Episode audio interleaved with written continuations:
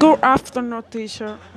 I will talk to you about personal pronouns, network, mods, sign up, friendly, browser, business, work, work, why, awaitement, hyperlink, reload, reserve, web, dialog, connecting, link, current, page, over the word, draw, upload, able to, home page, begin, available, short again, enable, black work, evel, evelo, college, say, attach, display,